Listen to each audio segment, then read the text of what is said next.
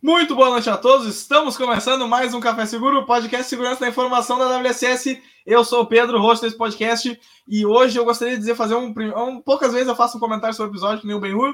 É, eu gostei da thumb do vídeo, que tem um símbolo de perigo nuclear ali. É algo, algo interessante para o episódio de hoje. Com isso, passo a palavra para o meu amigo Ben-Hur. Olá, aqui é o Benhuro, carinha de EPSEC, e tudo que eu conheço sobre segurança industrial são capacetes. Ai, cara. Eu... Outro bom que tava falando é. Oi, tudo bom? Muito bom, né? É... Aqui tá falando o Daniel da Lalana. Hoje, o. O que, que eu posso ser hoje, Pedro? Vou deixar de escolher hoje. Eu já tenho. Cara, eu, eu acho, que, eu acho que hoje tu tem que ser o técnico da segurança no trabalho da segurança. Para fazer uma coisa de segurança com segurança. O técnico Gostou? da segurança do trabalho da segurança. Gostei. Isso. Aliás, o, o, É legal a gente estar tá recebendo, né, o, o Walter White da, do, do, do, Breaking Bad, aí já a gente falava que essa é a, a explosão nuclear aí, que, ah, o que, que a gente tá falando, né, cara, que loucura.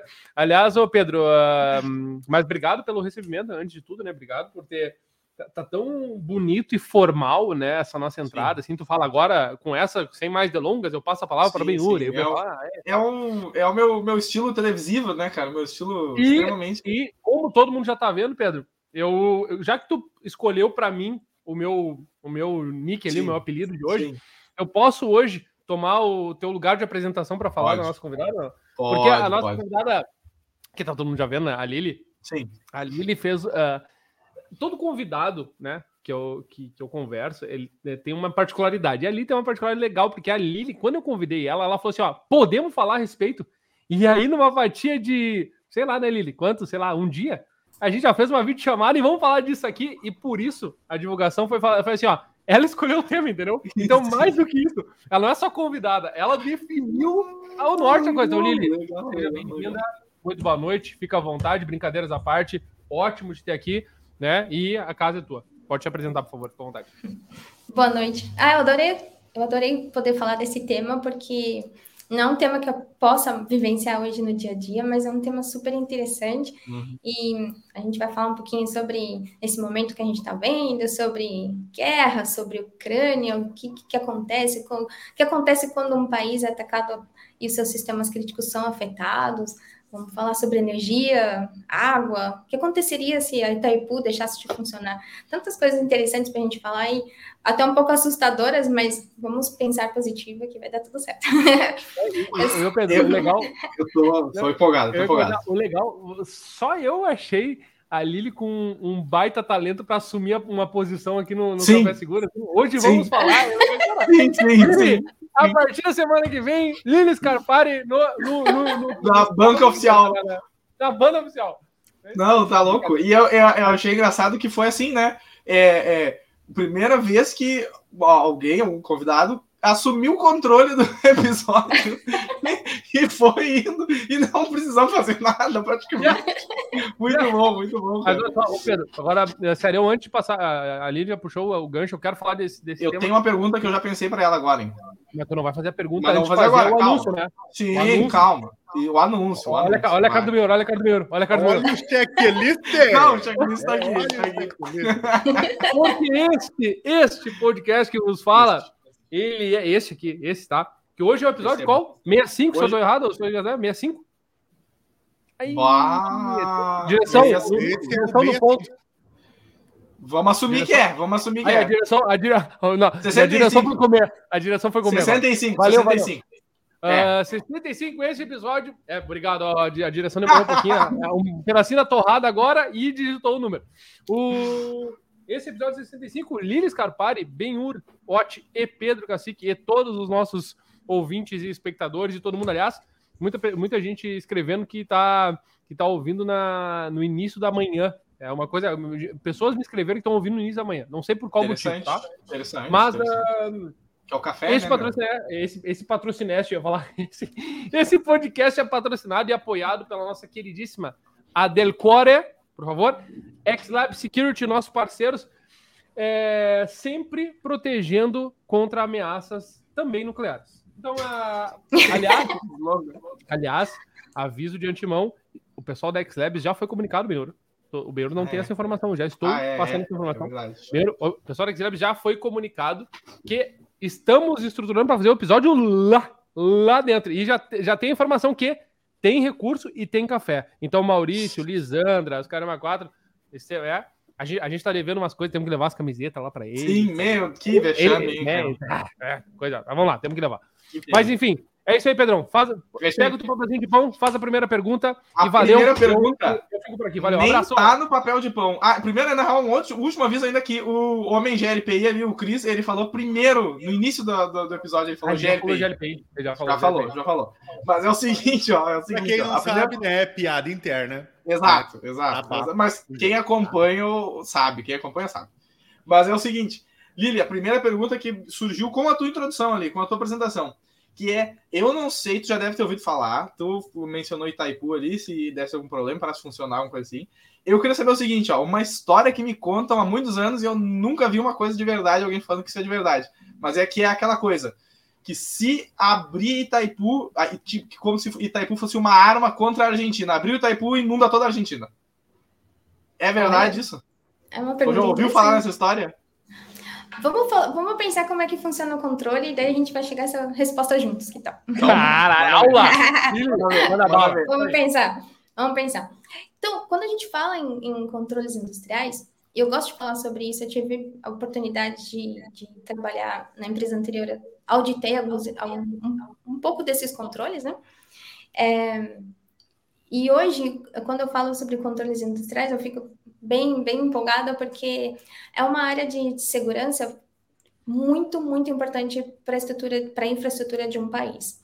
A gente fala hoje sobre guerras cibernéticas, é, ataque contra infraestruturas.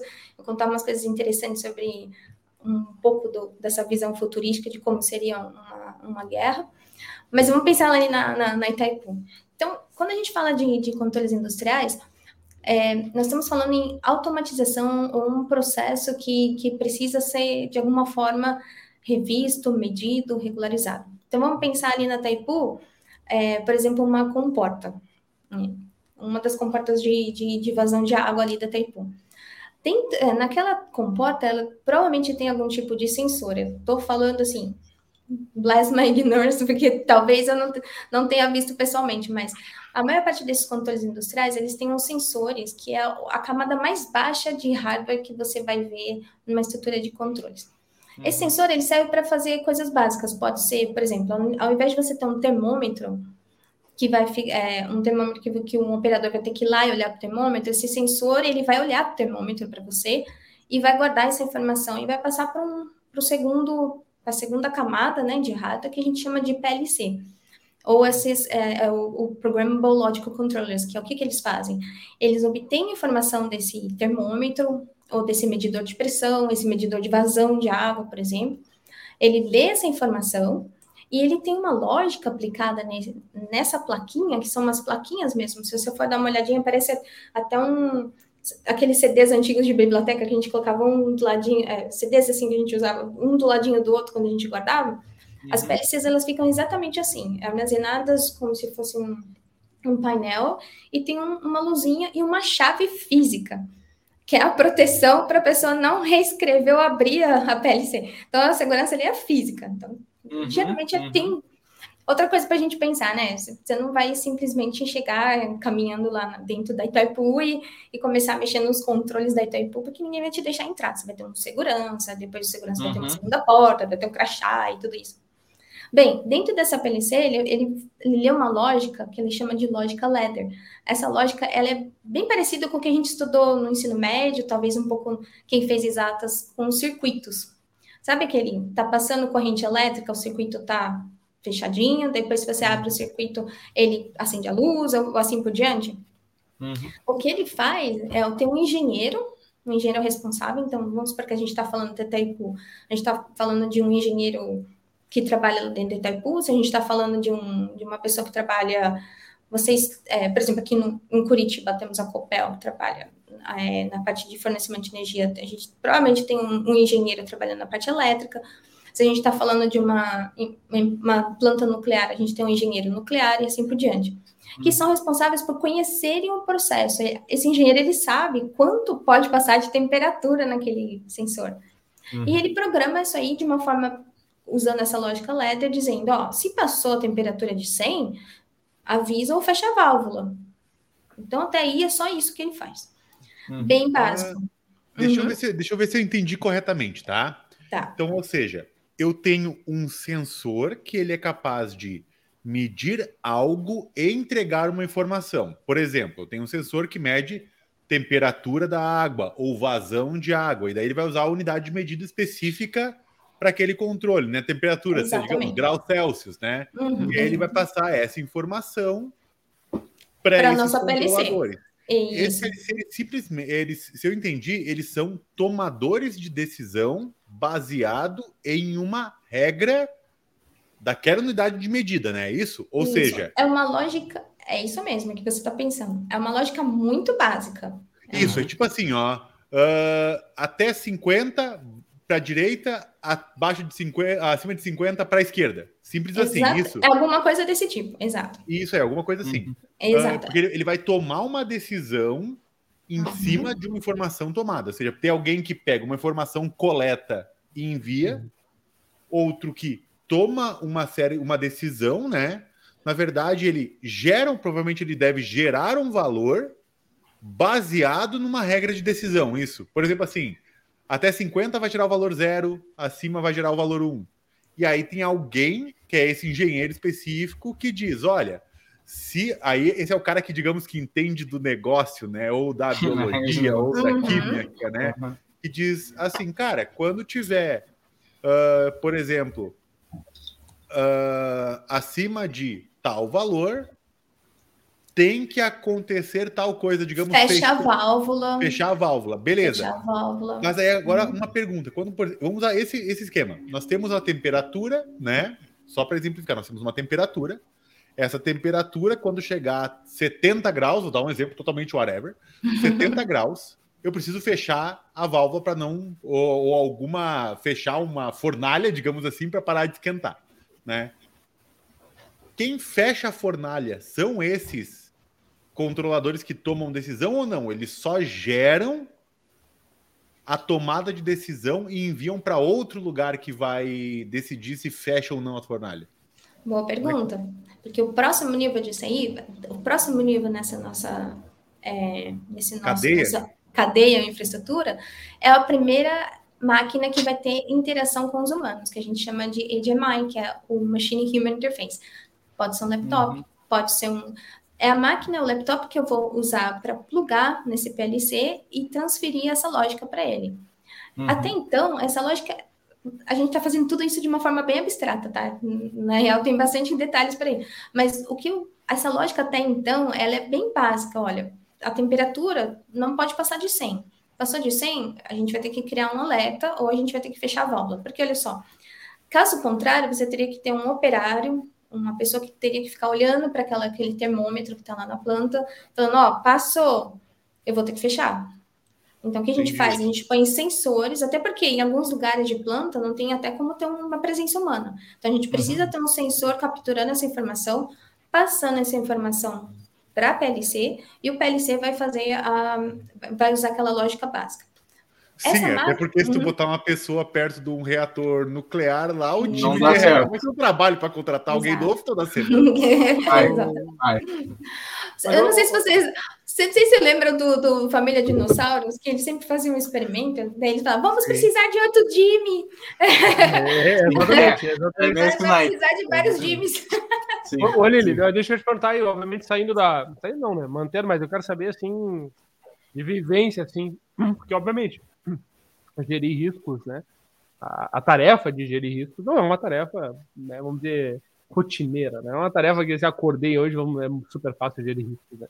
É, porque, obviamente, as tomadas de decisão são muito importantes. E aí a minha pergunta vai nesse sentido né, na, ao longo da tua carreira, né? É, como, como, é que tu vê o, o que, que tu já participou de coisa legal, assim, de bah, casos, meu Deus, que né, uma tomada de decisão, meu Deus, é para gerir tal situação. Né, é, pode ser nesse contexto ou pode ser em outros também, né? Mas é que eu pensei mais baseado na tua fala. O que tu ah, acha? Perfeito. Gosto da sua pergunta, olha só.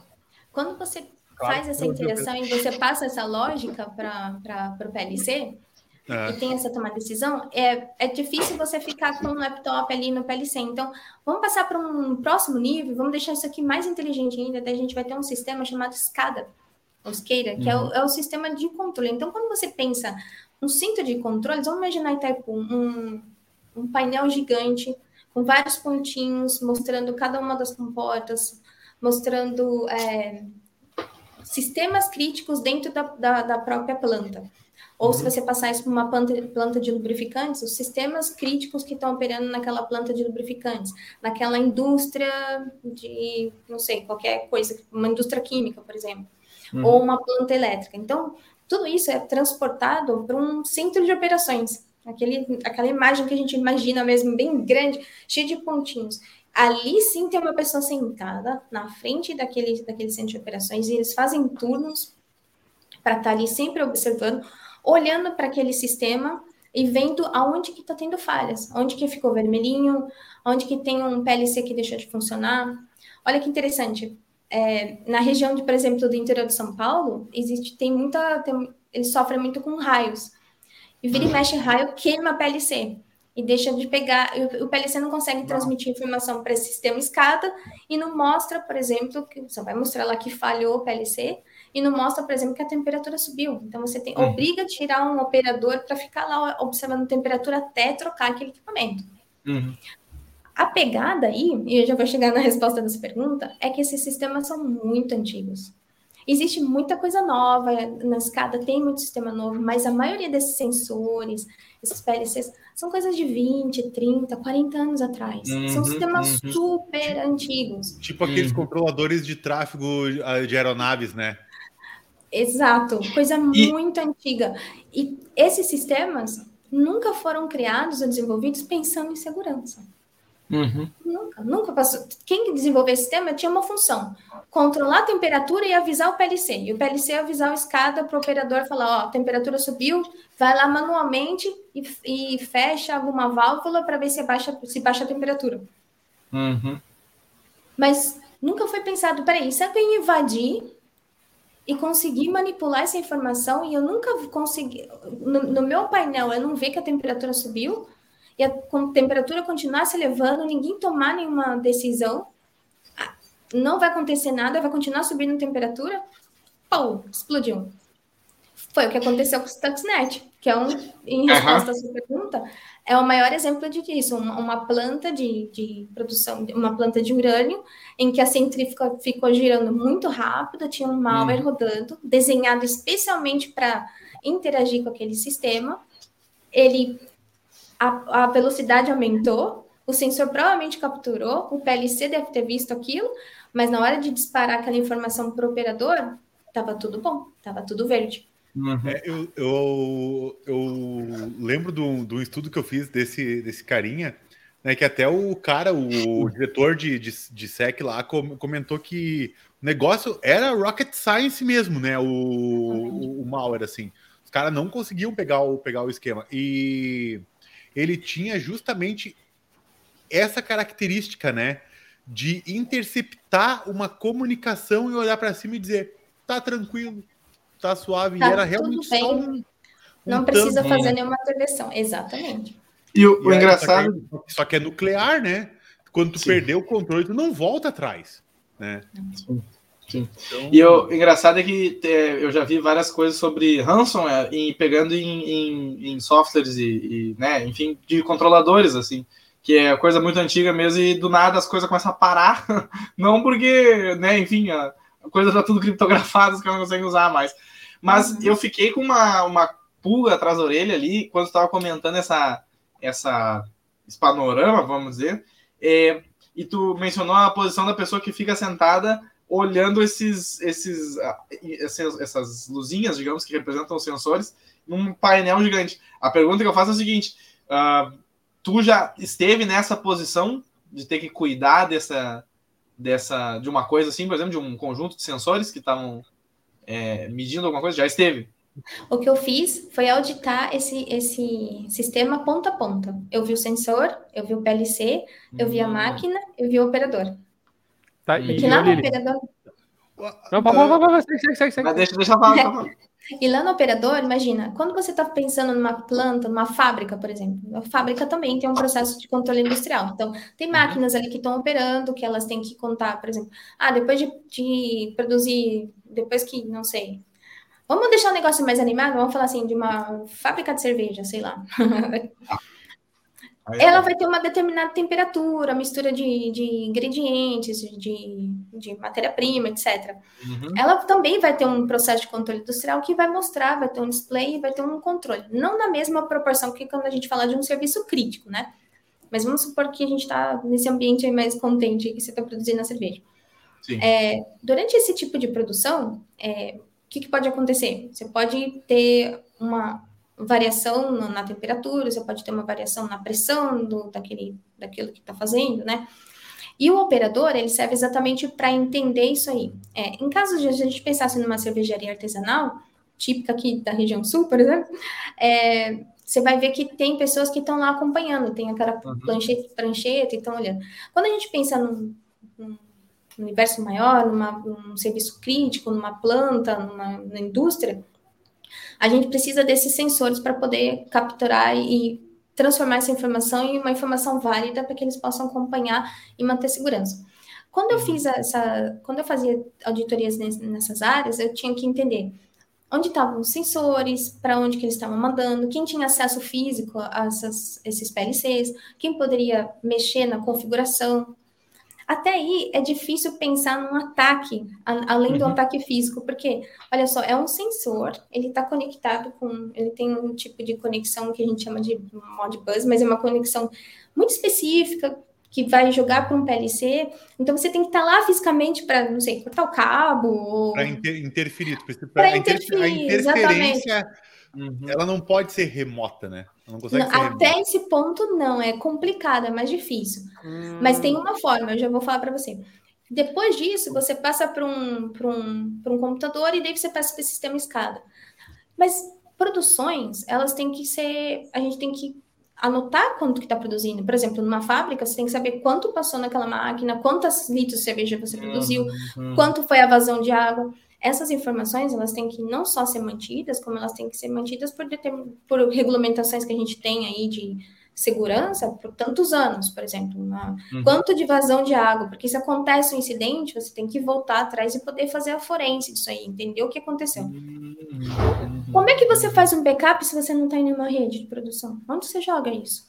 Você faz backup como?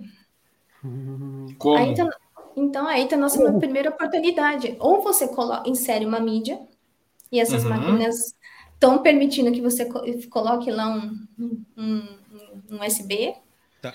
Ou ela está transmitindo pela internet, ou ela está ligada na rede de produção. Uhum. Entendi, ou seja, para esses sensores, por exemplo, digamos que tenha que armazenar, né, o esquema de ah, data e temperatura, data e temperatura, data e temperatura para fazer forense, por eles estarem conectados única, unicamente nos CLPs, ALP, ALP, PLCs. Uhum. PLCs, ah, quase, quase. Só, É, eu tô- eu tô- 40 mil variações do É, alfabeto. eu tô come- colocando em português um termo em inglês, mas deve ter um nome em português, desculpa. Não... É o PLC, mas é, vamos falar PLC. programável, né? É isso. Controlador lógico Uhum. programável, né? Beleza. O fato de eles estarem se comunicando só aquilo ali, se tu precisar manter, o que tá comentando é se tu precisar manter esse registro, né? Uhum. Data, ah, temperatura, data, temperatura. Ali, daqueles caras ali que são envolvidos, tu precisaria de um agente, um terceiro cara, que seria capaz de armazenar. Só que para ele ser capaz de armazenar, ele precisa ser capaz também de interferir ou Uhum. monitorar esses valores, correto? Uhum. Uhum. E aí, aí eu te entendi, porque deveria ser alguma coisa em algum driver específico dali que estaria lendo essa comunicação e talvez gerando interferência, dependendo do caso, né? O que seria também um problema. Ou eu precisaria de fato ter um outro cara que também conseguiria ler isso, mas estaria conectado em uma rede para poder enviar para um outro dispositivo que gerenciaria o armazenamento dessa informação, correto?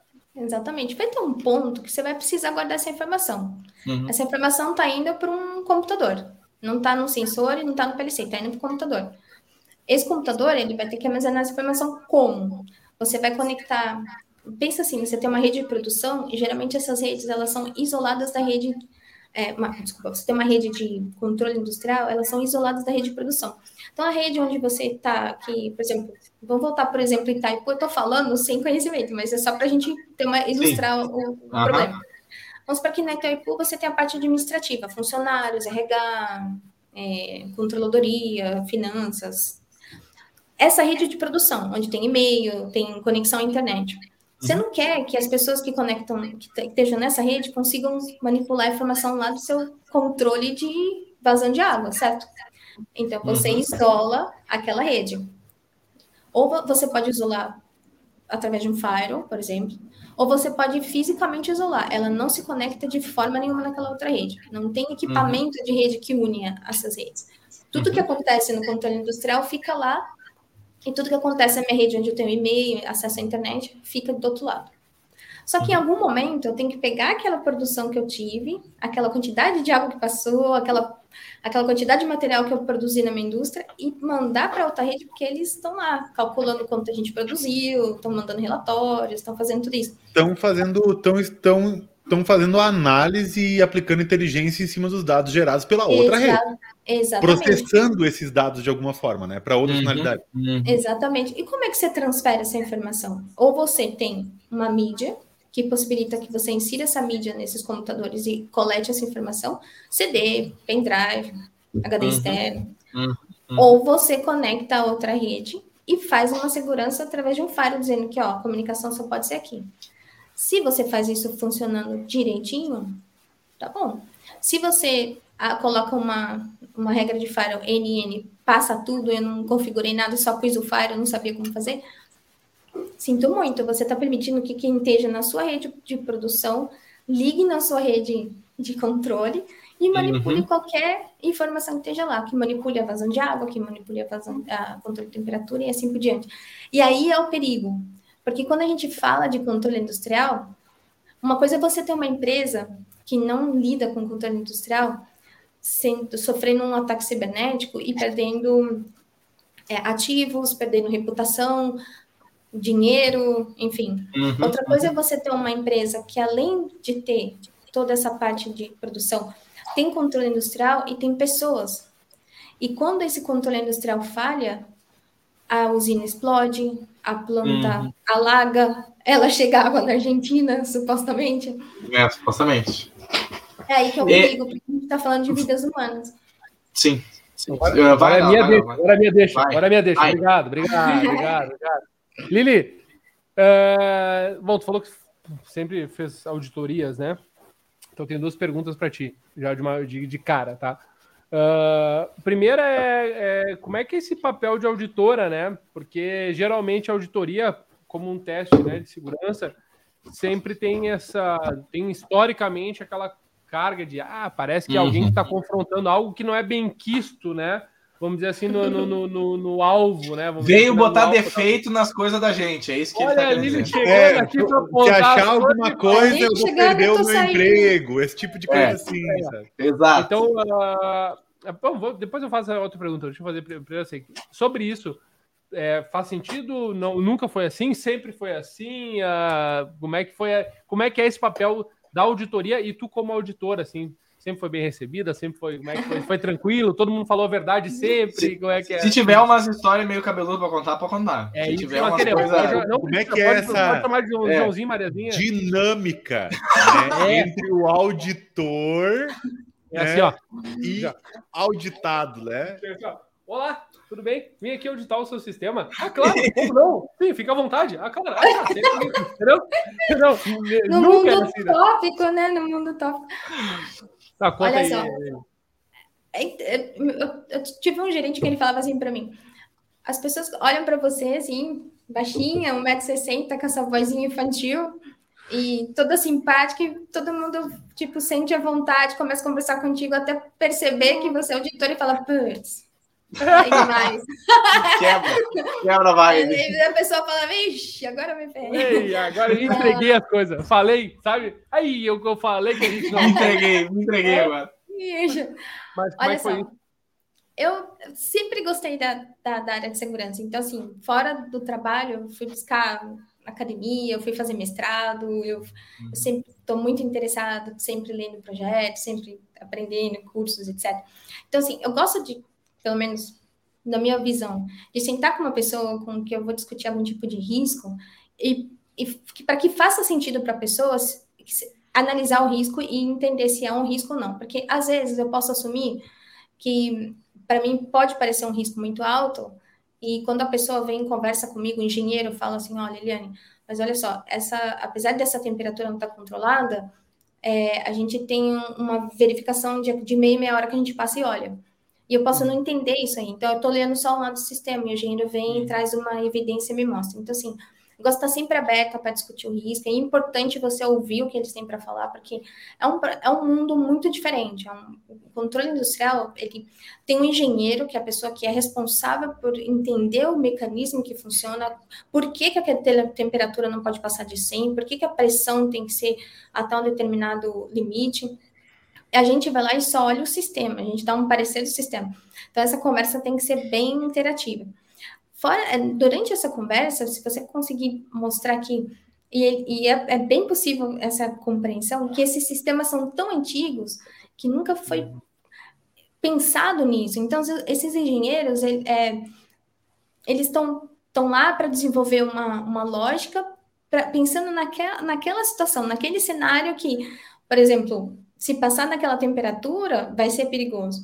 Quando você chega e fala de controle de TI, pode não ser nem a área da pessoa. Pode, você pode ter sorte de pegar um engenheiro que está numa parte de, não sei, já teve algum pé ali em TI, já estudou alguma coisa, mas muitos deles nunca ouviram falar, eles estão totalmente focalizados no processo, quanto tem de temperatura, se a mistura deu certo, se o produto, a uhum. qualidade do produto está boa ou não, ele tem que assinar aquilo e dizer se está tá tudo bem, se a segurança está acontecendo e você vai lá e vai contestar isso aí, vai conversar. Então, você vai introduzir para eles um conceito que não existia quando esses sistemas foram implementados. Muitos uhum. deles, né? Hoje temos sistemas mais modernos, mas muitos desses sistemas são de 20, 30 anos, como a gente pensou. Então, a gente tem que unir forças e tentar entender o que, que acontece do seu lado, qual é o, qual é o risco. E eu falo para ele, tá bom. Agora, quando chega nessa parte do sistema, quando você está lá na máquina, operando um sistema operacional que está totalmente desatualizado, ou você está conectado numa rede de produção com um firewall que está passando, está permitindo tráfego de um lado para o outro. Você vai mostrar isso aí e geralmente a parceria vai ser muito positiva. Você quer mostrar para a pessoa porque ela está lá na planta. Se acontecer alguma coisa errada e sofrer um, um ataque cibernético do tipo Stuxnet, que seja totalmente dedicado ou programado para destruição, uhum. é difícil, tá? Não vou falar que é fácil. São obras raras. geniais, raras. É até horrível falar isso, mas ele é um, é um malware, assim, uma obra-prima. Assim, ele é um malware obra-prima. Se chegar a ter um tipo desse ataque, ele também vai estar lá na planta, ele não quer estar lá na planta se acontecer alguma coisa ruim, entendeu? Sim, então, sim, assim, sim. Até já foi...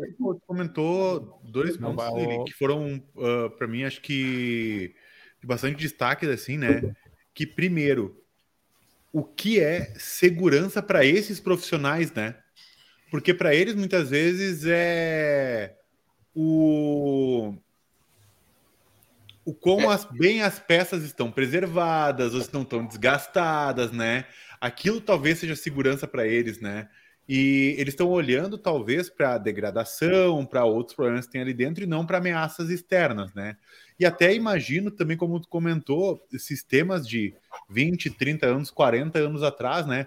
Claro, também é desafiador para um atacante desenvolver algo que vai ser ah, né, compatível com isso, porque nem todo mundo tem um shell script para rodar prontinho. Não, não, tu vai ter que. que vai derrubar mais... um sistema escada, por exemplo, exato. Vai estar tá bem mais abaixo, né?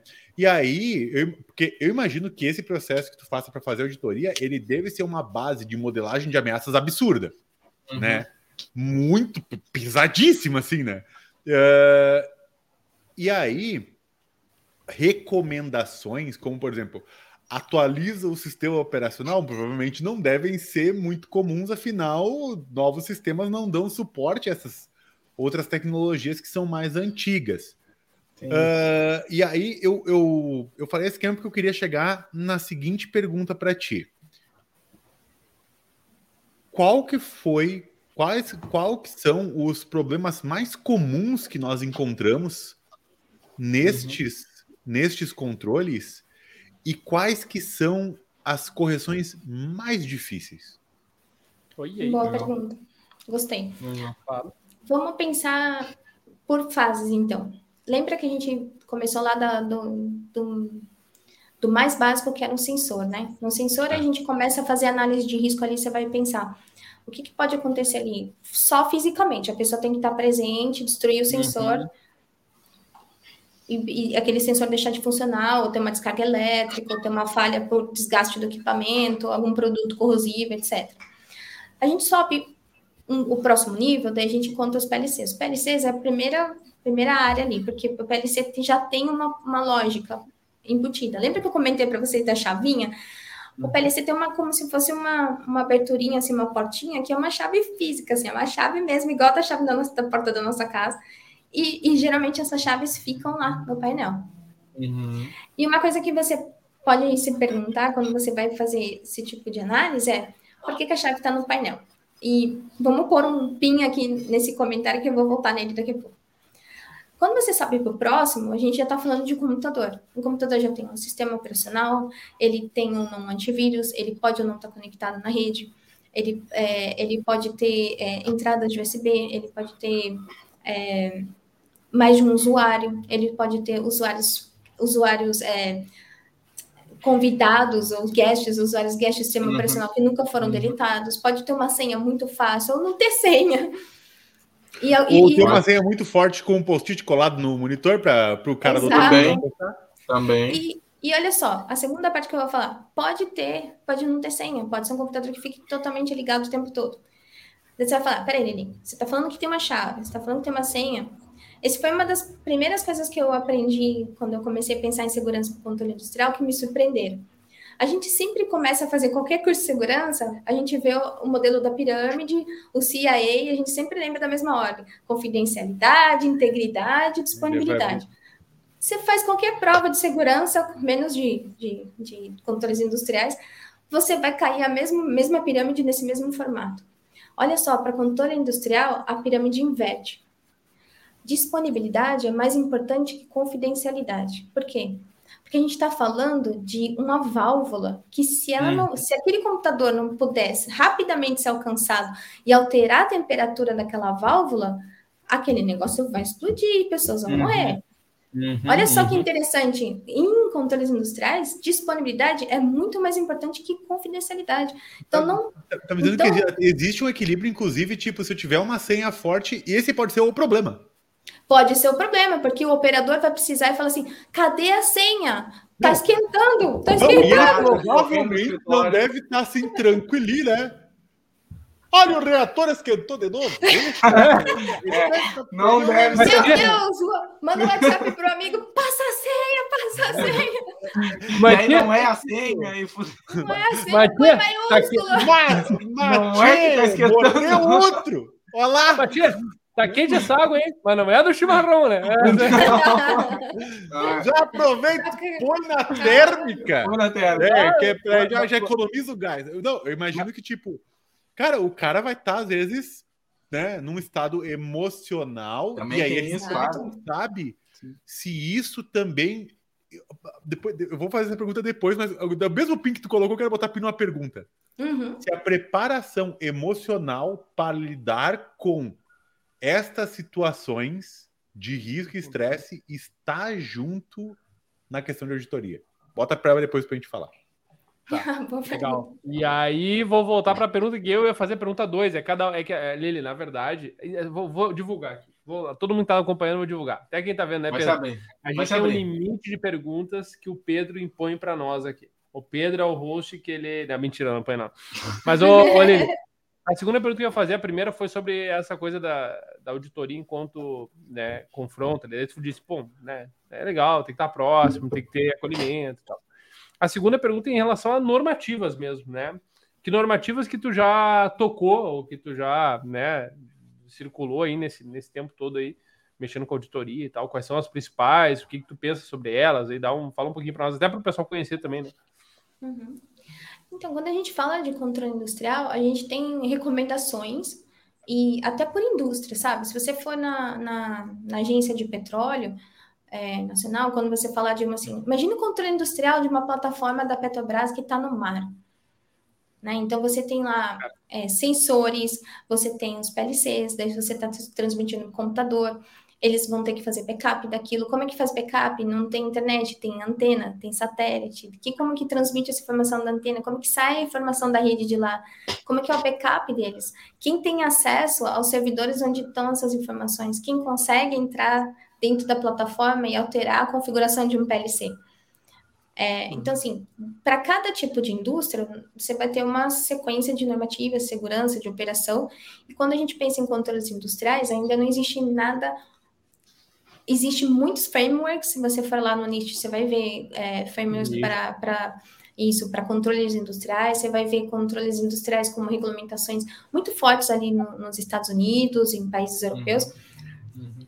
E, mas hoje você vai ter que pensar assim, por indústria, o que, que eu preciso para essa segurança? Porque olha só, eu tenho que ter a segurança da, do funcionamento daquele processo, daquele processo industrial, daquele processo que está acontecendo ali é, não sei, uhum. é, geração de energia elétrica, uhum. é, é, produção de, de lubrificantes e assim por diante.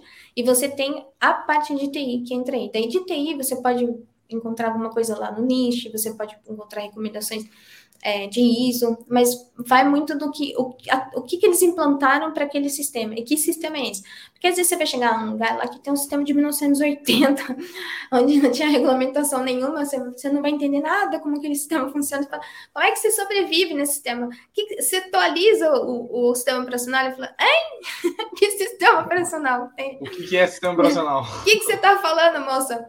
Eu, eu, eu sei que é o painel tá que eu estou olhando, é um monitor gigante. Esse aqui é o painel, quando alguma. Eu, eu falei, eu até perguntei uma vez para a operadora, eu falei assim: você olha todas essas. Porque assim, são como se fossem regiõezinhas, assim, um mapinha de um jogo. Uhum. Ai, gente, eu tô sendo bem abstração, sabe? Tem se vocês parem... Fica tranquilo. Você tá olhando para aquele monte de regiões da planta ou da, da usina.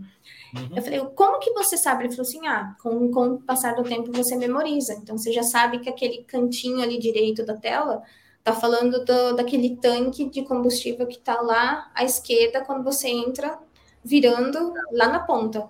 Uhum. Então a pessoa meio que memoriza, ela olha e fala: não, esse aqui está falando daquela aquela compre, aquele compressor de hidrogênio que está lá do lado direito, totalmente atrás daquele tanque. Então ele já olha aquilo. Sabe Matrix, quando ele, o Neo olha. É o que eu estava pensando. É, é o Neo olha para aquilo e fala assim: Nossa, eu tô vendo que ela tá na cafeteria, né? O último Sim. Ah, massa, massa. Já massa. Tá, desculpa o spoiler, mas ah, eu tô vendo, ela tá numa moto, não Pô, sei. Olha do filme 99. É. Desculpa o spoiler. Não, eu tava falando do último, esse último aí. Ah, não, tá, tá, tá. tá, tá. Aquele, tá. ele... Deixa tá gravado, foda-se, já, já. Dizem ele que é ruim. Então é, tá eu, ia dizer, eu ia dizer que eu não gostei. Tu gostou, eu Tu gostou? Tu viu? Ah, eu, eu gostei. mas olha só, mas olha só, eu não tava esperando muita coisa, sabe? Porque Sim. Sim. Eu fiquei pensando até onde vai, né? Isso aqui dá um outro podcast. Vocês já fizeram essa conexão do, do Matrix com a caverna de Platão? É super legal. Sim, sim, sim, sim. sim. Ah, isso, é uma, isso, é uma, coisa antiga já. Ô, Lili, é, quase, desculpa, eu, eu, sei que tem outras coisas para perguntar ainda. Pode retomar depois, mas aqui, agora veio o gancho perfeito. Ela falou assim: ó, moça, blá blá blá. E aí, Lili, a gente bah, quase esqueci de, de comentar uma coisa. Uh, top mulheres da cibersegurança em Latinoamérica. né? Conta um pouquinho para nós, para a gente também saber se até, aliás, para o pessoal saber, né? Uh, até te contextualizando uma coisa que é legal aqui, que a gente sempre fala aqui, eu vou repetir, porque isso é uma das coisas que a WSS uh, ah, gosta. A gente tenta promover o máximo, né? Uh, a gente tem, inclusive, projetos de bastante tempo com a inserção de mulheres na computação, né? E depois migrou para a coisa da cybersecurity, e é muito legal. Aliás, né, depois a, a, a, as, as, últimas foram convidadas, né? Na semana passada a Dan também, Sim, né? São, legal. acho que três. Tomaram conta, não tem, agora já era.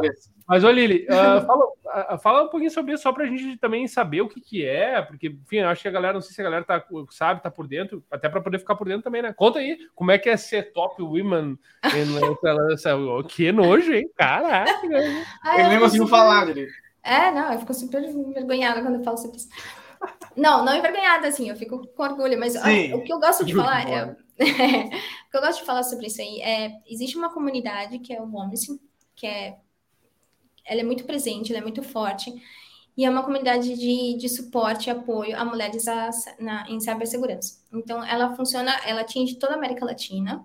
Nós temos uma, uma, uma líder aqui no Brasil, Andréa Tuné, e temos líderes em, em, nos outros países, e eles se juntam para oferecer oportunidades de é, profissionalização, de cursos, oportunidade de palestra, é, e um, um dos, dos, das formas que eles encontraram também de valorizar esse, esse a presença feminina e fomentar mais, é, trazer mais mulheres e diversidade, não só mulheres, todo mundo, né? Assim, todos os gêneros, é, para para a segurança, foi através dessa, dessa escolha e dessa premiação. Então, foi o ano passado, teve de 2021, acabou de acontecer o 2020, eu fiquei ali nominada, eu acho que eu nem entrei nessa, mas eu estou muito feliz porque eu vi uma presença maciça de várias mulheres de, da América Latina que eu tenho muito orgulho. Então, temos representantes na Argentina, temos representantes no Chile, temos representantes em todos os países, e é muito legal você ver como que as pessoas estão se ajudando e estão aprendendo juntos, oportunidades de curso. Então, eu sempre recomendo, tem, dá uma olhadinha no OMS, que é uma organização que apoia mulheres e também ajuda a, a, a indicar, por exemplo, posicionamentos, vagas para essas mulheres. Ah, que Já, uhum. Eu divulguei uma vaga e essa pessoa acabou entrando na empresa e é uma mulher fantástica, super legal. Então, assim, vale muito a pena. Legal. Até, até falando nisso, uh, falou a Andréa, né? A Andréa responsável, não foi ela uhum. que estava na, na de 2022? Eu acho que sim, né? Não, não é ela? Eu sei que tem três brasileiros ou quatro brasileiras nesse no, no top no top. Tem. Eu, eu vi rapidinho porque eu estava eu tava, eu tava chegando em casa, mas eu acho que tem umas quatro, cinco brasileiras, até mais. É, eu vi alguém que é legal. E tu sabe, Lili, até dando um spoiler aí já, Pedro. O que, que tu tá rindo, Pedro, antes ele, a minha pronúncia tá errada, tu quer me corrigir, fica à vontade, tá? Não, não, é o que eu tô gostando de ver que você tá bananando corrigir, vai nome, só tá isso. Feio. Tá bom? Não, não, é, é que tu não, não, é que tu tem uma coisa pra corrigir, é que tu vai falar e tu meio que tu não quer falar, parece que tu te meio que te embanando. Não, não é que não, não tem. Não, não, não, não mas assim, uh, Lili, dia 6 de agosto, teremos a nossa conferência da WSS, segunda edição. E já está confirmada a presença do Cyber Security Girls BR, em nome da Paula uhum. Papes, aí, que a gente participou aqui com a gente. Fantástico. Teremos aí. E, e aí, legal, legal saber. É, é bom a gente também tá. É bom divulgar esse tipo de coisa, e legal tu trazer isso. É muito, muito, a gente acha que é muito importante. Então, Ben, desculpa, eu sei que tu ia falar de outra coisa, mas é que eu peguei esse gancho e levei para lá, tá? Se tu quiser retomar para lá, podemos voltar para lá. Mas enfim, tema bom, Lili, legal, e aí. É, 2021, né? Top 2021, não adianta, não adianta ficar envergonhado. É isso aí, beleza. É, é, tá lá. Eu quer voltar para esse tema aí? Não, senão eu posso. Eu tenho, eu tenho jeito de voltar. Eu tenho jeito de voltar. Ai, começou a inventar. Olha o Elias não, Manuel. É... Olha o Elias Manuel. É o, o, o, Barbosa. Como é que é o do outro lá? O, não lembro Diogo, do Diogo Barbosa. Diogo Barbosa. Olha, não, mas é o, é o seguinte, é o seguinte. É, falando, eu, é, tipo, ao longo do podcast agora, é, nós estamos comentando bastante sobre a questão de gerenciamento de riscos, né?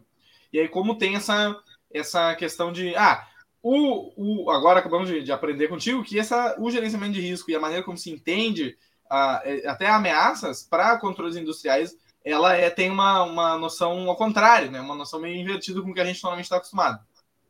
E aí, tentando voltar ao assunto uh, sobre isso, e como é que, é que funciona essa interação entre os profissionais de segurança da informação que vão entrar com um tipo de visão sobre gerenciamento de risco e os profissionais que, como estava falando agora, dos engenheiros, os técnicos, que são o pessoal que vai lidar com o risco e vão lidar com segurança também, né? Mas não, não a ver digital. Muitas vezes é, é enfim, né? A segurança não é bem mais física, mas nesse contexto industrial que você estava comentando. Como é que é essa mecânica, assim, de, de lidar com essas duas visões que são opostas, que são é, contraditórias? Adoro a sua pergunta porque ela é super importante. Essa comunicação ela precisa fluir, ela é totalmente necessária. porque cada um está numa área de especialização, né? É, uhum. Provavelmente nós temos é, hoje, com, com o advento de toda, todo o cybercrime, que hoje é uma indústria, e vou comentar um pouquinho mais sobre isso, uhum. essa indústria, ela movimentou ou acelerou esse processo de profissionalização dessas pessoas, para que essas pessoas possam entender também, esses engenheiros também possam expandir um pouquinho é, na área de cibersegurança também. Então, assim, uhum.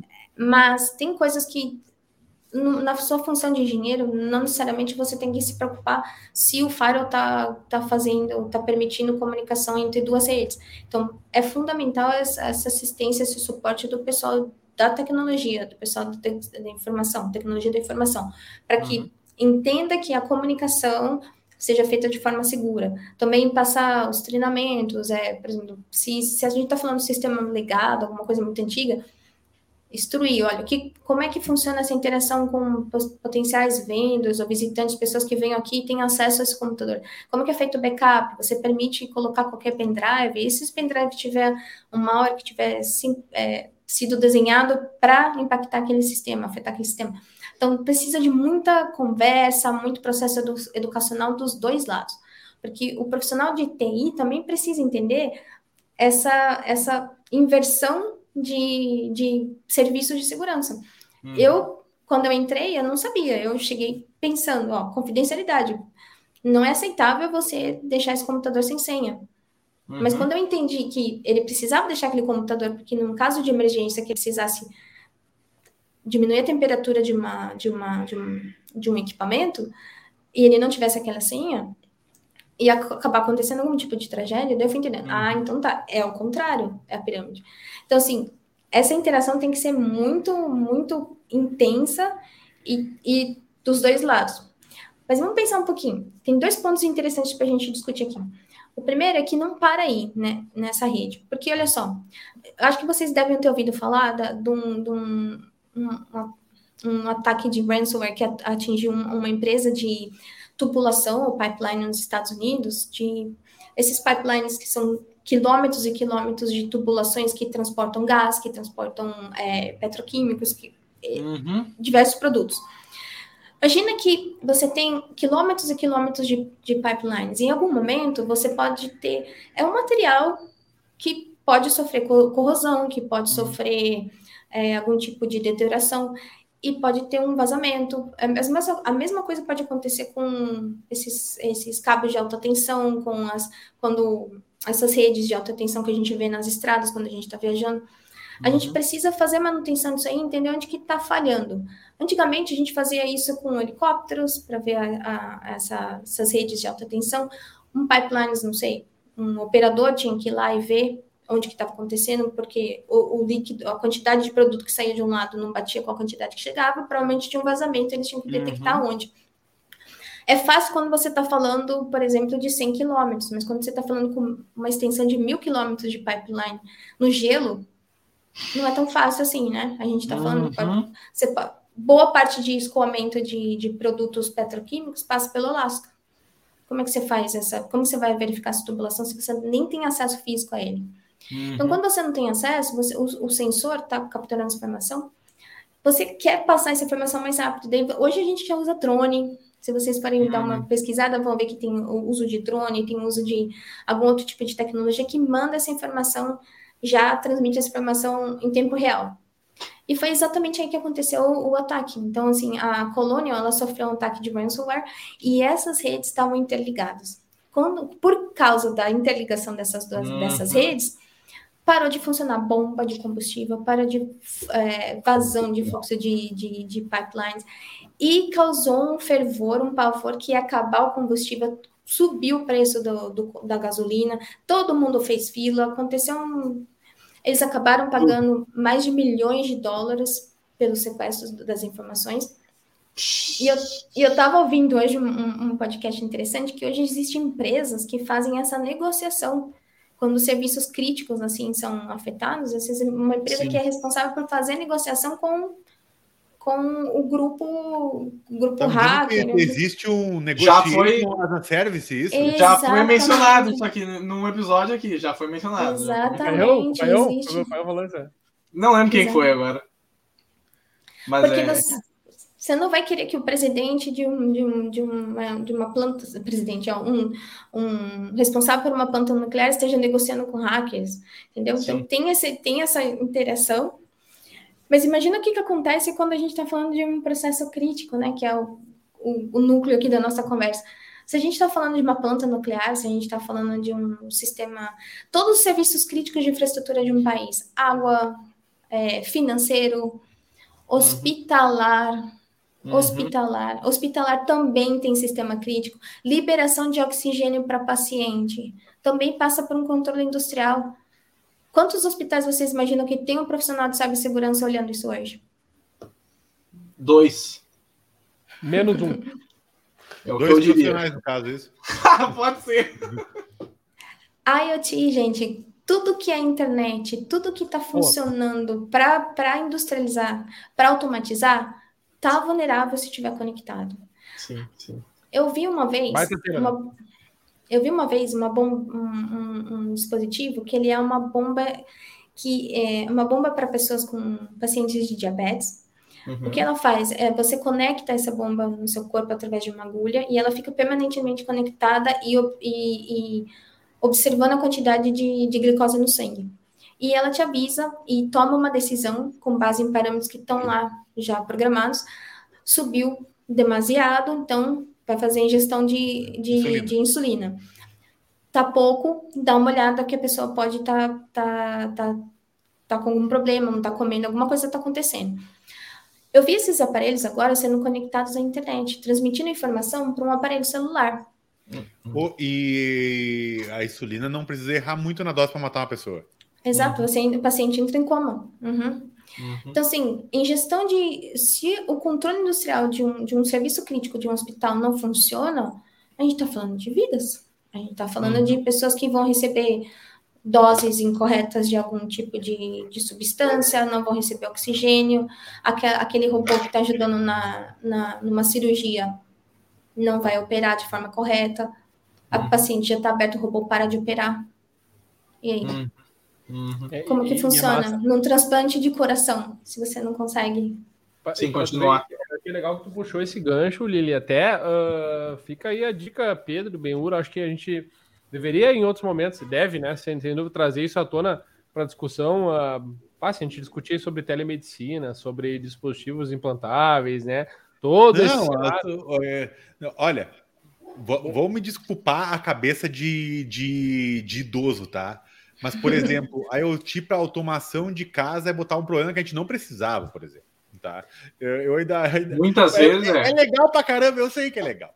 Mas Mas. a Alexa não precisa, Alexa. Aliás. Aliás, o, o, o, o, A minha televisão acabou Alexa. Alexa vai apagar a luz dele daqui a pouco, se ele continuar falando assim. Aham, Alexa, apaga a luz do Benhura, apaga aí, né? até uma, uma- um ponto que, que tu comentou, né?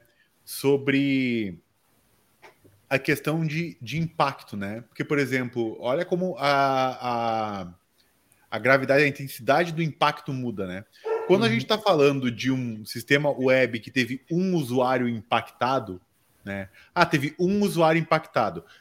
Quando a gente fala desse impacto, ele muda drasticamente dado o cenário, né? Ah, o Renan, falou que ah, eu tinha um problema que precisa assim. Tá, é divertido, eu concordo, tá? É, é- é divertido, é divertido. Eu Ô, concordo. Renan, saudades, Eu- Renan? eu. Saudades? Tudo que o cara quer é uma fechadura de casa, né? Que totalmente high-tech, né? Mas passa a vida inteira quando sai com medo de voltar e não funcionar, mas tudo bem. Ah, assim, o, só que o detalhe é. ah, quando tu fala de um usuário afetado num bagulho desse de insulina, É. a gente muda totalmente a escala, né? Totalmente.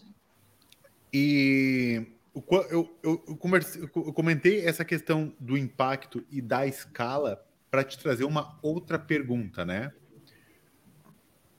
Num cenário de infraestrutura crítica, como tu comentou, muitas vezes eu vou ter engenheiros, pessoas, né, que precisam estar rapidamente, né, olhando os controles de forma manual, de forma né, pessoal, e de, como a gente tem um fator humano nessa jogada, que é minha capacidade de percepção não automatizada, né?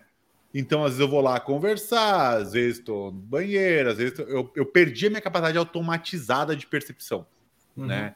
Porque se eu tenho sensores, dados e tomada de decisão automatizado, eu consigo tomar uma decisão na hora. É né? muito diferente do, do fator humano. Se eu tenho um lugar que está isolado da internet ou de controles lógicos, eu não vou ter muitas vezes um firewall antivírus para ver se aquela ação é uma ação possivelmente maliciosa, porque é alguém interagindo fisicamente. E aí eu tenho um cenário, como tu comentou lá no início do podcast, de cyberguerra, uhum. né? Aonde o ataque é reto, né? Infraestrutura, eu imagino, né? Imagino, porque eu não tenho nenhum disso, tá? Tô tirando essa, é, é, tô tirando esse é uma... de informação de um lugar é. não iluminado pelo sol, tá? Então assim, uh, eu tenho um ataque entre esses entre países voltados a causar o maior dano possível. E a infraestrutura crítica acaba entrando nessa, nessa pegada, correto? Totalmente. Como é que. E nesse momento, eu tô falando de pessoas corrompíveis, é, ameaçáveis, é, né? Uh, como é que é uh, este controle quando envolve as pessoas? Como é que a gente lida com esse risco, que é não só nos controles, mas sim pessoas? Como é que é esse cenário? Eu imagino que, primeiro, precisa ter um, algum tipo de processo. Eu acho importante um processo que você possa conhecer um pouco do, do histórico do profissional que você está contratando. E muitas empresas nessa área crítica provavelmente têm, eles têm o que eles chamam de background check, para ver se essa pessoa foi envolvida com. Porque imagina, se, se permitisse qualquer pessoa entrar, podia ser uma pessoa com uma intenção maliciosa de ir lá e fazer o, a, o ataque físico. Uhum. Conversamos e entendemos que não é tão fácil desenvolver um malware que vai atingir um sistema específico de uma planta específica. E uma das formas de ataque é através de ataque físico. E tem gente que tem tempo e paciência suficiente para fazer isso e se, com, ser contratado pela empresa e trabalhar um tempo para fazer um ataque físico desse. Uhum. É, ou até, não só gente, eu falo, a gente está falando de países contra países, né? Nation Isso. states. A gente está falando de cyberguerra. Sim, a gente está falando de gente infiltrada, a gente está falando de pessoas, né? Que vão, às vezes, ali, que nem comentou, né? Se fingir de bons funcionários por meses com um único intuito, de atender a demanda da, da guerra, né? Exato. Por isso, muitos desses sistemas críticos, background check, somente cidadãos é, de determinado país, muitos do, do, por exemplo, existe nos Estados Unidos, NSA, só, só funcionários americanos. É, algum outro tipo de serviço crítico, a planta onde tem a tomada de decisão de onde sai a, a mísseis ou bombas com bombas nucleares, só cidadãos americanos. Então, assim, com, com histórico esticado, com é, sem possibilidade de trazer informação. Acho que o filme do Snowden mostrou um pouquinho disso aí, como que era essa parte dessa uhum. checagem, né? É... é... Até imagino que dividir a responsabilidade por uma tomada de ação para múltiplas pessoas, né? Exato. Então, até para evitar que uma única pessoa tenha um controle total sobre algo que é muito crítico, né? Então, porque tu ter, sei lá, três espiões infiltrados numa mesma posição já é bem mais difícil, né? Exponencialmente quase mais difícil do que, do que ter. É por isso que tem aquela coisa das duas chaves, né? Ou mais de uma capacidade de acesso a, aquele recurso tipo, ser separado para justamente dar isso, não ter esse problema. Exatamente isso, Pedro. Nossa, vou usar, eu ia falar sobre isso. Segregação de tarefas. Tá, tá. Segregação de tarefas. A gente tem que. Quem, você vai até uma parte do processo. Você uhum. não vai conseguir fazer uma, um ataque malicioso sozinho. Você vai ter só um pedaço. Daí você vai precisar corromper mais pessoas para participarem desse, desse, desse ataque. Sim, uma, sim. uma coisa que eu queria comentar que eu acho interessante, que assim, hoje eu estava ouvindo algumas coisas a respeito e vi um documentário que falava o seguinte: é, que eu não sei se vocês lembram do, da contaminação que teve pelo NoPetya em 2016. Chips. Ele é Ah, um malware. não, ele não. foi, ele foi uma, um malware que ele impactou o sistema elétrico ali na, na Ucrânia em 2016. E a formação, assim, a composição desse malware, é parte dele é o Eternal Blue, que é uma, uma ferramenta da NSA. Agora vocês lembram, né? Exatamente, exatamente. fez um, aconteceu um apagão. Hoje eu vi um documentário e assim, não não estou especulando, mas eu, eu achei interessante a, a, a visão da pessoa que, falou sobre isso. Que pode ser que naquele momento o que eles estavam fazendo era um teste. Era um teste para usando aque- aquele, aque- uma determinada é, um determinado serviço crítico que eles conseguiram atingir e não foi não foi assim de uma hora para outra chegaram num serviço, depois conectaram em outro serviço, em outro serviço, em outro serviço, até eles chegarem até um sistema escada que a gente comentou. E Uhum, daí eles conseguiram promover o apagão, uhum. o desligamento. Teve hospital desligado, teve. Imagina o caos, né? É, que isso foi um teste que para ser usado depois em, em, em- em países como contra os Estados Unidos ou contra outros países. Então, assim, a visão que eu, que eu, que eu comecei a pensar foi o seguinte: em, em jogos de guerra, esse jogo, e, e se aplica também ao cyberterrorismo, você cria esse efeito de distração. Então, você pode Uhum. criar um apagão, um, um cenário hipotético. Você cria um apagão numa cidade de São Paulo, Uhum. enquanto você resolve o apagão na, na, na cidade do estado de São Paulo, você vai e ataca Angra. Uhum. Uhum. E daí você. Porque a galera você- direciona os esforços, ou seja, Pra lá. praticamente tá causando distração. Na verdade, tu tá fazendo com que os teus alvos desloquem esforços, deixem um lugar mais fraco, porque o teu alvo, na verdade, é lá. E Uhum. você tem dois elementos surpresas aí. Você tem o primeiro elemento surpresa, que é um ataque inédito, que a gente não, não ouve muito falar sobre isso no Brasil. E o segundo é, você tem o seu, seu decoy ali, você está totalmente voltado para resolver o apagão. O Jornal Nacional Fantástico, todos os noticiários estão todos falando sobre isso, esse apagão na cidade de São Paulo, o metrô parou, é isso aqui. Enquanto isso, tem um ataque acontecendo sem ser notado em Angra, a centrífuga lá está mais rápida também Uhum. ou alguma coisa acontecendo aqui, a- aqui no, em Foz, na Itaipu. Sim, ninguém sabe. Exatamente. Ou E tá um hospi- fora do radar. E tá, tá fora do radar. Ou um sistema de abastecimento, de água, que você combina dois ataques. Vocês vão pensar que eu sou má, eu só tô pensando o pior cenário. Você combina dois ataques que você, você para a distribuição de água, você contamina a água com agente químico, um- uma arma química, e depois Uhum. você distribui a água. E aí? Uhum, uhum, uhum. Você não vai perceber porque você está no apagão. É então, verdade. eu, fico, eu pensei nesses cenários porque, assim, é- é- quando você está falando em cyberguerra, infelizmente a gente tem visto que não tem limites para as coisas, ma- Sim, sim. maldades que acontecem. É, e, e isso, isso sim, até já pensando no, como é que, tipo assim, tentando criar esse cenário na cabeça, né? Isso é uma coisa meio que se conecta com o trabalho de, de, de agente de inteligência antes de ter digital até, né? E essa capacidade de, eh, por exemplo, isso que tá falando de causar, ah, causar confusão no, no país que tu quer atacar, né? Não é uma coisa que simplesmente o meio digital permite que a gente faça isso desse jeito, né? Mas é, não, é um, não é um objetivo novo, nem um, uma espécie de técnica exatamente nova, né? É, que que é o pessoal vai querer usar. Mas é o pessoal é o seguinte, ó, eu não queria falar nada, mas já falando Só minha. um comentário, só um comentário. Vai. O Mado ali, o Matheus, comentou que a equipe Ross aqui do, do, do percurso 4 falou sobre, sobre esses casos aí que a, que a Lili trouxe, tá? Ah, é? Boa, Mado. Tava, tava fazendo. E pode colocar o meu comentário também que eu botei aqui. Quem não usa a IoT em casa é maluco, já diria o Casimiro. É o meu, eu, eu mesmo comentei. Maluco, tá? É legal. Cara, isso é o, é o cúmulo da loucura, né, Pedro? Eu comento e ia coloco dizer, o meu próprio comentário. Tu acha que tu tem direito de chamar o teu próprio comentário, sim? Eu acho que Vou não chamar tem. de novo, ó. Somos É Senior tudo. Dollars. Eu quero Somos Senior Dollars. Tudo. É isso aí. Somos Senior Dollars. É isso aí. Ah, uma. Ai, ai, ai. Antes, eu- de eu- ter- antes, antes do, do Pedro fazer a chamada, eu tenho uma última pergunta. Então vai, manda. Ah, não, não, não quero te. de- Se não, se não puder responder, tudo bem, tá? Mas. O que. o que tu tem para falar pra gente algo do tipo assim, ó, cara, se a galera soubesse disso, iam pirar ou ficar maluco ou, cara, não acredito que isso acontece, mas acontece. Ah, dentro tá. da momento, momento queimar, convidado. Eu acho que a gente falou sobre isso. Temos muitos sistemas legados.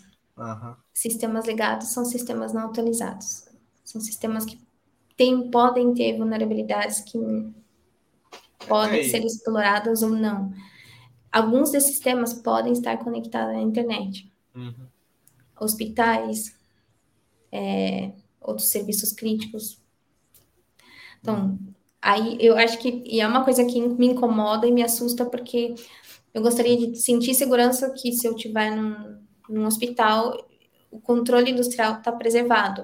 Hum. Mas o que a gente escutou muito durante essa pandemia foi uma- um aumento intenso de ataques contra serviços de saúde. Uhum. E esse serviço de saúde e a resposta desse serviço de saúde que estavam totalmente ocupados com a pandemia mostrou que não existe ainda tanta preocupação, ou se existe, ainda não tem o posicionamento de um profissional ali de segurança falando sobre isso. Hum. Eu gostaria de ver mais isso acontecendo, porque eu não estou falando, não estou pensando em mim, mas eu estou pensando em todas as pessoas que estão ali, que precisam daquele equipamento para sobreviver, ou, ou precisa daquele. Estão fazendo um determin- determinado tipo de cirurgia, ou outros serviços críticos. O que você pararia se você tiver que parar o Brasil? Por onde você começaria? Onde você acha que você ia afetar mais o nosso país? Um apagão de energia elétrica? Não sei, a gente tem apagões de vez em quando. É, sistema financeiro? Onde você acha que seria a ma- a maior dor hoje no Brasil de um se- serviço crítico parar de funcionar? Um serviço hospitalar, um serviço de saúde? É, São- transporte? é- é- sim. É, são. aéreo? Tu, tu vai pensar nisso, né? São, é, mas é, é tu te- teria várias ab- abordagens diferentes que tu poderia ter, né, para esse, esse problema. Mas é real, uma- a questão hospitalar é importante, né? E, e, tipo, se é, é, é fácil para ter um problema, né? É fácil ter, um, ter uma, uma complicação nisso. Mas é pessoal, é seguinte, até, ó. até, até porque Nessa- se- é simples se tu pegar um, um sistema de, de saúde e tu simplesmente não permitir que as informações sejam consultadas, por exemplo, qualquer plano de saúde ou, ou hospital que seja particular não vai atender, vai parar por ali. Uhum, né? uhum. E hospitais público, todo mundo vai. Aí tu sobrecarrega, tu leva todo Sim. mundo pro, pro público e sobrecarrega, né? E também não vai conseguir consultar porque não sabe o que, que tem disponível e o que, que não tem disponível, né? Sim. Vai virar caos. É. Mas é, é, pessoal, eu acho que é nessa nota reflexiva e meio, até meio triste, assim, né? Meio para baixo, talvez, né? Não é o melhor jeito É, não, de. Tava na vibe da explosão nuclear. que nuclear ali- e era tudo alegria, e É, aí achei que agora deu uma na bad, né? Teve uma vez que eu, eu esqueci de auditar o controle lá e explodiu. Eita! É. Não, eu fiquei pensando se vai chegar água da Argentina. Não, É, é. Até agora que eu pensei numa coisa, o, o, o, o tema final desse episódio eu acho que tem que ser a, a- aquela coisa dos Simpsons que o Homer trabalha na, na planta de energia nuclear, né? E ele é o pior técnico possível. É Eu acho que o, o, o certo seria a Lili ir lá auditar o Homer e fazer essa. Verificar lá a planta deles. Não, mas agora que eu consegui alegrar um pouco os espíritos novamente aqui, é o seguinte: Boa, Pessoal, boa, boa. infelizmente nós estamos adentrando o final do episódio. Ah, Ah, ah, mundo, ah. E, é, é- e a primeira coisa que eu gostaria de informar, a primeira coisa antes de qualquer coisa, é dizer o seguinte, ó, muito obrigado ao pessoal da live, o pessoal que está ao vivo agora conosco e que está meio que tendo uma. Eu notei ali que estava tendo meio que uma conversa com o Dala no, no chat dos comentários. né? Ele estava tendo um, É que assim, ó, um diálogo mas, eu- ali. mas eu também, Pedro, quero mencionar ali a Elaine, que disse que a Lili é uma inspiração antes. É, viu, Ai, Lili? A Kátia, né, também deu, botou palminhas ali, tava Palminhas. respondendo. Ela- botou nenhum, mas é nenhum em relação à pergunta que você fez antes. Quantos profissionais de segurança? A Kátia é minha irmã, que fofo.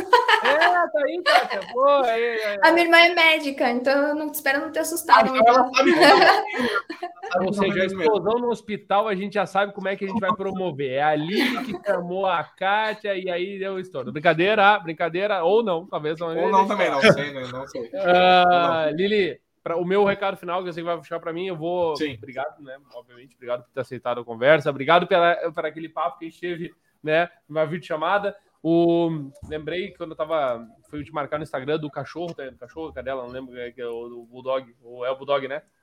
É, é Bulldog. Pode falar, não? Pode falar? Não. Pode, falar? pode, Frodo. Ah, o Frodo, o Frodo, lembrei é, do Frodo. Justo. Que nós tava na, nós tava na resenha apareceu o Frodo Empolgado, lá. Empolgado, provavelmente, pela nova série que vai sair, né? É, bonitão, bonitão. bonitão. Mas, viu, obrigado aí da, da, em nome da WCS, obviamente, obrigado por ter aceitado o convite. O espaço, como eu sempre falo para todas aquelas pessoas que são convidadas aqui, é, é, de vocês, né? É nosso junto, né? A gente está tentando fazer um bem comum que é conversar sobre SEC. Obrigado por ter dedicado um tempinho para nós. E a gente sabe que não termina. A Kátia falou de novo, a Lili é demais. É isso aí, né? Não adianta, não adianta. Mas obrigado, tá, Lili? Uh, portas abertas, fique à vontade, fique à vontade de participar da nossa conferência também. Uh, e vamos adiante, tá? Conte, conte conosco. Bem, Obrigada. Lili, muito obrigado pela, pela presença hoje, né? Esclarecer um pouquinho, ampliar né, um pouco a nossa visão, porque a gente está tá muito no dia a dia do mundo atual quando a gente fala segurança. Cara, quase sempre a gente fala de segurança web, quase sempre a gente fala de segurança de sistemas, né? E a gente vê que, tipo, entender um pouquinho que isso é, cara, isso aí, beleza, show de bola, mas isso é só parte do mundo, né? Vamos olhar um pouquinho mais se nós temos algumas coisas um pouco mais. É, é, é legal dar essa ampliada na, na, na, Nos na visão. Então, eu queria agradecer muito pela, pela tua presença hoje aqui e espero que a gente possa conversar um pouquinho mais em momentos futuros sobre como é que essa galera lida com tubulação embaixo do gelo, né? Então, é Explosões nucleares. Pessoal, é o seguinte, então, ó. Muito obrigado pela participação de todos, todo mundo que estava na live, todo mundo que está vendo isso aqui depois, todo mundo está vendo no YouTube, todo mundo está vendo no Spotify, nos outros agregadores de podcast que tem aqui, são vários. É, muito obrigado, o Darla imitando as minhas mímicas aqui. E então, quarta-feira que vem, é, 8 horas e 50 minutos, nós teremos a próxima gravação ao vivo do episódio. Temos já algum convidado que é divulgável ou não é divulgável? É, é óbvio, vai, eu já vou dar esse spoiler porque a gente então já vai. vai. já vai ter vai ter a, a, participação daquele que não pôde participar outra vez, né? Não sei se você se recorda que não conseguiu sim, participar. Sim, sim. Nosso querido parceiro Vinícius Vieira que não conseguiu participar. Não conseguiu. Tá um pouco mal de saúde da outra vez. Semana que vem o homem tá de volta aí para participar efetivamente. Torcer para que tudo dê certo aí, Vinícius. Estiver escutando depois. Sim. Semana que vem é tudo com, E nesse tá? episódio eu acho que eu vou ter que abrir falando sobre os meteorologistas da segurança. Que foi nesse é episódio que houve a minha, a minha velha a minha velha situação, a minha velha situação excelente. Lili, Lili, se por acaso tu quiser assim, ó, tá de bobeira, dá uma olhada. Um podcast. Tu falou que escuta podcast, mas não escutou o nosso, mas tudo certo, beleza. Amanhã tu vai partir, mas vai escutar. Mas assim, ó, vai no episódio esse que eu, modelagem de ameaça. Aí, é modelagem de ameaça que agora é recente. Tu vai ver que no início vale a pena, tá? Esse vale os primeiros 10 minutos tu vai vale se divertir.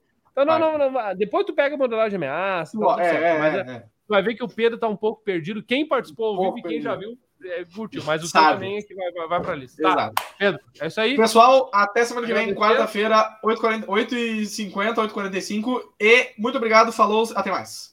Valeu. Valeu. Até mais.